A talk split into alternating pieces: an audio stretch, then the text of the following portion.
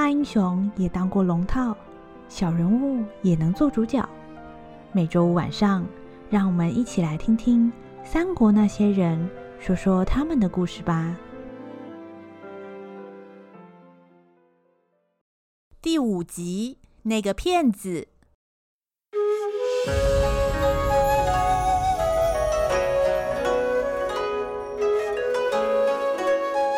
的霸主董卓中了王允的连环计，被自己的义子吕布杀死。王允实现了策划多时的计谋，掌握了朝廷里最大的权力。满朝文武大臣和百姓都认为汉室的政权即将回归稳定。然而，此时手握大权的王允对于董卓原本的部署却萌生了杀意。董卓那些部下跟他一样，都是乱臣贼子，可谓是蛇鼠一窝。所有的恩怨最好是一口气解决。我怎么会给他们机会再回来找我报仇呢？王允视为眼中钉、肉中刺的，正是董卓过去手下得力的将领李傕、郭汜等人。王允宣称，董卓之所以能够在京城大闹，李傕等人是头号共犯，就算主谋已经被杀，斩草不除根，春风吹又生。铲除董卓势力，一定要彻彻底底。无论李傕等人如何上表哀求，心狠手辣的王允是铁了心要灭掉董卓的余党。正当李傕、郭汜求饶不成，准备逃之夭夭的时候，西凉军中的一位谋士却对他们提出了不同的建议。现在你们的样子，就像丧家之犬一样。要知道那个王允可是撂下狠话，说你们非杀不可，满地都是通缉令。你们现在没头苍蝇一样乱跑，随便一个亭长都能抓你们归案。怎么办吧？有道是死猪不怕滚水烫，不如你们在陕县那里凑些弟兄，大家一道杀回长安去。要是真那么倒霉，这样还打输了，到时候再跑都行啊。可是这如果打赢啊，不仅能替太师报仇，这整个朝廷都是我们的了。这个讲话不留情面的人叫做贾诩，原本也是董卓军中的谋士。当初十八路诸侯联合讨伐董卓的时候，江东之虎孙坚的军队一度大挫董卓军的士气。幸好当时有贾诩出谋划策，才阻止了孙坚军的进攻。所以李傕、郭汜等人对于贾诩的建议可以说是言听计从。就这样，他们在西凉州聚集了十余万人。打着为董太师报仇雪恨的旗号，分成四路兵马，就向长安杀了过去。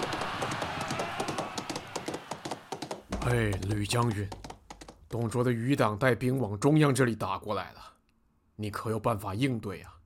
司徒放心，离绝、郭汜，小角色罢了。以前董卓还在的时候，吕布的地位就已经在李傕、郭汜等人之上。对于李傕的起兵，吕布根本没有放在眼里。他可是天下无双的猛将，沙场作战怎么可能有人是他的对手呢？然而事情却没有吕布想的那么简单。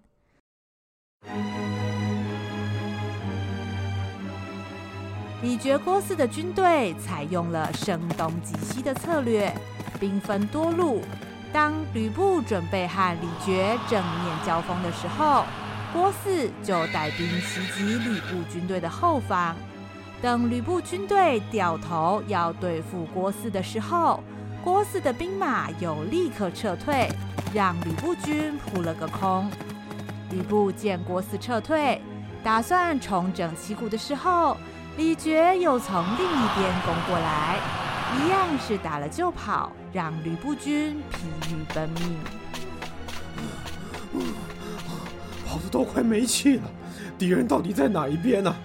我当兵到现在，没有看过这样打仗的。现在好像啊，用锄头在打苍蝇，苍蝇还没打到，我就先累死了呀。更加厉害的计谋还在后头。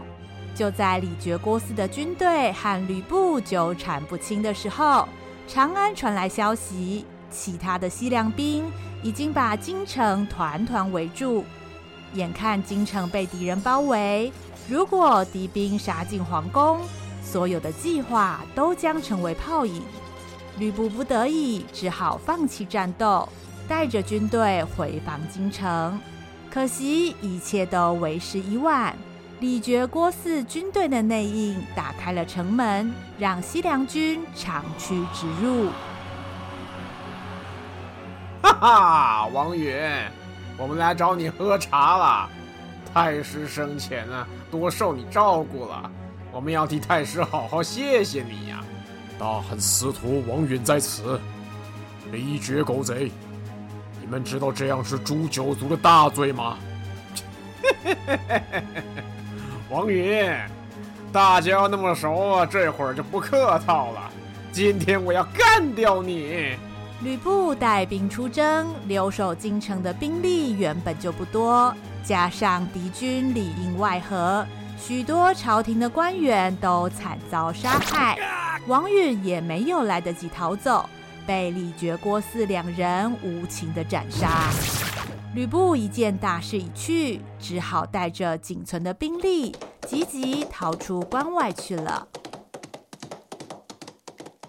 千算万算不如天算，王允的权力游戏终究也只是一场南柯大梦。李傕等人以武力再度把持了朝廷，气焰高涨，不可一世。他们威胁汉献帝，索要官位以及更多的兵权，甚至朝廷其他官员的任免都由他们说了算。朝廷百官暗暗叫苦。一切可以说是噩梦重演，走了一只虎，来了一群狼。但是这个情形看在聪明的贾诩眼里，却暗自担忧了起来。以前董太师很会狠，还知道要去拉拢朝中的大臣。那你们呢？整天就是知道杀杀杀，不喜欢的大臣，通通找人把他们干掉。连皇上也差一点被干掉，唉，我看不如再找一些人把你们自己也干掉好了。李傕，你们几个人的脑袋装的都是大便呐、虽然贾诩对李傕等人的做法感到不妥，不过毕竟过去都是董太师的手下，除了同僚一场以外，加上目前朝野的反对势力大多已被镇压，暂时进入了稳定状态。贾诩也不想又掀起风波，所以扮演起了协调的角色，不但协助李傕和其他大臣沟通，也尝试采取怀柔政策，安抚当地的百姓，以及结交地方上的士绅或贤才。贾诩这一手维稳了当下的局势，干戈不断的朝廷似乎恢复了一线生机。中央政事又再度运作了起来。然而，上天好像故意要和摇摇欲坠的东汉王朝开玩笑，一股原本以为已经被扑灭的野火，又开始在各地重新燃烧起来。黄巾军再度出现在青州，聚众十万余人。这些黄巾军是当初被朝廷讨伐时没有被消灭的余党，在领导人张角失踪以后，群龙无首，凭借着手边的武装势力，占领山头，成为强盗，专门劫掠手无寸铁的一般百姓。这些黄巾军已经不再是正义和和平的象征。被他们欺凌的百姓们，此时更愿意称呼他们为黄巾贼。哼，区区黄巾贼竟敢跟我李傕作对！虽然我李觉一向是战无不胜，可是如果我跑到青州剿贼，那谁来保护皇上呢？诸位同僚啊，你们说我该派谁去处理呢？将军，我朱俊愿举荐一人，要破黄金余孽，非此人不可。哦，谁有这么大本事啊？东郡太守曹操曹孟德。既然朱太仆你这么有信心，好，那就派曹操前往破贼。如果事成呢，我保他做镇东将军。朱俊过去担任中郎将时，讨伐黄巾贼就颇有战功，加上为人实事求是，颇得朝中大臣的信赖，说话也具有一定分量。所以李傕便听从了朱俊的建议，修了诏书，派人送往东郡，命令曹操前往破贼。只是所有人都没有想到，这么一道征召命令。竟然征召出了足以改变天下的人。青州的黄巾贼主要根据地在寿阳附近，由于人多势众，时常打劫百姓或袭击地方官府。这一天，青州的黄金贼又攻击了青州隔壁的兖州，兖州刺史不幸遭到黄巾贼的杀害。整个州郡都被黄巾贼给占领了。哈哈哈哈哈！果然没错，我们现在有刀有枪，连官府都拿我们没办法。以前那个张角师傅真是傻瓜一个，有兄弟有家伙不用，哼，搞什么劝人向善的？如果早早开干，大朝廷个措手不及。哼！大家伙现在早就吃香的喝辣的了。就在青州黄金贼得意洋洋的时候，不知道从哪里传来了鞭炮的声音。大伙儿觉得奇怪，便往声音传来的方向聚集过去。原来声音是从城门北边的瞭望台传过来的。负责巡逻的人循着声音看了过去，只看见北门的瞭望台上挂着几串鞭炮，正噼里啪啦作响着。平时只有逢年过节或是庆祝喜事的时候才有人放鞭炮，此时竟然在战场上看到了鞭炮，令所有的人都觉得诡异。不出一会儿，鞭炮燃烧完毕，白烟散去之后，大家定睛一看，却看到瞭望台上多出了一大块布条，上面还写着好几个大字：“恭喜发财。”说时迟，那时快，忽然四面八方的营寨都烧了起来。战鼓声伴随着冲天火光，隆隆作响，一时杀声震天。东门、南门、西门的城门一起被打开，大队的朝廷兵马从三个方向一起涌进。黄巾贼众发现是敌军奇袭，大惊失色。由于贼众缺乏严明的纪律。遇到突发状况，根本没有办法组织阵型，被朝廷的兵马冲得七零八落，抱头鼠窜。青州黄金贼的首领徐和完全没有料到会发生这种事情，跑出营寨一看，才发现外面已是熊熊大火，手下溃不成军，根本无法控制。徐和把心一横。决定放弃手下，带着自己的财产逃跑。他搬了一箱财物上了马车，大声吆喝着要马夫立刻带他离开。嗯，留得青山在，不怕没柴烧啊！喂，马夫，动作快点啊！嗯，妈的，干嘛不搭话？死了是不是？嗯嗯，哎哎，你你。你这是怎么回事啊？徐和原本想查看马夫的状况，却发现马夫竟然被人五花大绑在马车的车架上，手脚还被绑成驾车的样子，嘴里塞着破布，根本没办法说话。徐和一看，大吃一惊，正觉得事情不妙的时候，忽然眼前一黑，整个人就被麻布袋从头套住，接着就是一顿痛打。徐和被打得七荤八素、鼻青脸肿，完全不晓得发生了什么事。哎，好了好了，元让，可以啦。哎，你想把他活活打死啊？像这种欺压百姓的人渣败类，阿蛮，你干什么舍不得他？这活的比死的有用。哎，还得从他身上问出其他黄金贼的据点啊。嗯，那如果他不说的话呢？啊、呃，那就把他活活打死好了。一个声音出声制止之后，打人的人这才停手。徐和迷迷糊糊之间听到这两个人的讨论，吓得屁滚尿流，连忙大声求饶：“ 老祖宗饶命！我只是一个小角色，拜托你们不要杀我，我什么都招，留我一条狗命啊！”哎，我的天哪！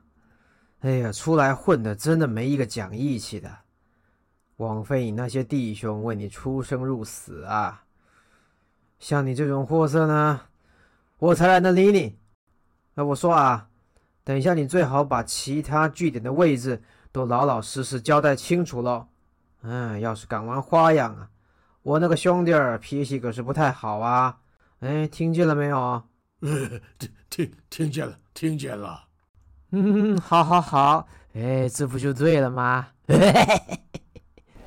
嗯，哎。里面的人听着，你们已经被包围了，快点放下武器出来投降。你们的首领呢，在我曹孟德手里。投降的人，我们既往不咎。大家出来混呢，都是为了一口饭吃。只要大家合作，我曹某人保证不为难各位。哎，里面闹哄哄的，你这样喊人家哪听得见啊？哎，对呀，对呀，对对对，你这倒提醒我了。哎，还不赶快帮我去传话？去呀！去，没见过像你这样的啦。这个说话张狂的奇特男子，就是朱俊推荐的东郡太守曹操，而他身边的大汉名叫夏侯惇，是曹操忠实的护卫兼兄弟。青州的黄巾贼在曹操军的突袭之下，终于遭到击溃，有的逃之夭夭，有的弃械投降。嗯嗯嗯嗯嗯嗯，哎，你愣在那里做什么？过来一起吃饭啊！什么？你想知道我打败黄金贼的秘诀啊？哎，你看。就是这个，吃饭。这些黄金贼啊，本来也都是善良百姓，嗯，是被环境逼得没办法才出来当强盗的。主要就是因为没饭吃啊，所以只要让他们知道，哎，跟着我曹某人，嗯，未来不仅有饭吃，嗯，而且还有活干，嗯，那真是前途光明啊！你说对不对？哎，如果能够丰衣足食、安居乐业，嗯，谁还愿意当强盗啊？曹操深深知道黄巾贼作乱的根本原因，所以在他征讨黄巾贼的过程中，多半是恩威并施。有不少地区，曹操军兵不血刃就获得胜利。曹操将投降的黄巾贼全部收编到自己的队伍里。几场仗打下来，一共招降到士兵三十余万，家眷男女百余万口。曹操把这些人中作战能力优秀的都挑出来编入主力部队，称为青州兵；而其他的男女老幼，则让他们参与农耕事务，除了生产军粮，还能自给自足。大家重新过回了安稳的生活，而曹操在百姓中的威望也越来越高了。嘘嘘，嘘，哦，现在种田比以前安心多了。只要按时交一半的收成给军队，哎，我们自己啊可以留下一半自己吃。而且啊，因为有军队在附近，也不用担心会有强盗来抢东西。这都多亏了曹大人啊！如果在朝做官的多几个像曹大人这样的人，我看局势啊也不会乱成现在这样。曹操因为平乱有功，被朝廷册封为镇东将军。原本已经算是相当了不起的成就，但是曹操一直以来最想做的事，却不只是当一个镇东将军。我爹啊，是过给宦官曹腾曹老爷子当养子的，哎，所以我就成了宦官的后代，呵 呵，有意思吧？哎，没法子生孩子，还能有后代呢。哎，从小啊，那些叔伯长辈啊，就没人看得起我，哎，也没人在乎我说什么。那时候啊，我总想给那些老头子一点颜色瞧瞧，哎，所以我三天两头呢就骗他们一次。哎，有一回啊，我假装中风，哎，眼歪嘴斜的样子，嘿，差点没把我叔叔吓晕过去。谁叫他总喜欢趁我爹不在的时候教训我？哎呀，后来因为我太常瞒骗人家，哎，就得了一个外号叫阿瞒。哎，我是看你人不错才跟你说的，哎，别到处跟人家讲啊。曹操自小行为放荡，加上家世背景不好，时常遭到长辈的责难和奚落。只有太尉乔玄特别欣赏他的反应敏捷。乔玄曾经对曹操说：“嗯，世道就要大乱了，孟德，老夫一向都知道你很聪明，而且如果要救这个天下，一定要像你这样的人才做得到。”这句话对于总是饱受批评的曹操是非常重要的鼓励。而曹操也没有辜负乔玄的期待。由于曹操博览群书，后来受到朝廷的征召，担任许多官职。在当官的期间，曹操也发现了许多施政上的问题。他没有忘记乔玄的叮咛，努力想要上表劝谏，但是大多都无功而返。嗯，很多人呢都说我喜欢骗人，呃，不过在做官这段时间，我发觉这朝中的文武百官，哎呦，骗人的技巧啊，比我高出好几个段位，因为他们连自己都能骗得过去，这我真是望尘莫及！哎，后来我真的觉得心累了，所以我打算一次豁出去，哎，死了也没关系。你有没有听过？我拿七星刀要去刺杀董卓的事情啊，那是真的。哎，只不过我中途反悔了。当初啊，就算把董卓给杀了，朝中的文武百官还是那批人，我慷慨赴义，然后给这批人享用啊，呵呵，我才不干。发现杀死董卓一人并无法解决问题的曹操。转而将希望寄托在能够号召十八路诸侯的袁绍身上，希望能够透过关东联军的力量，彻底铲除迫害朝廷的势力。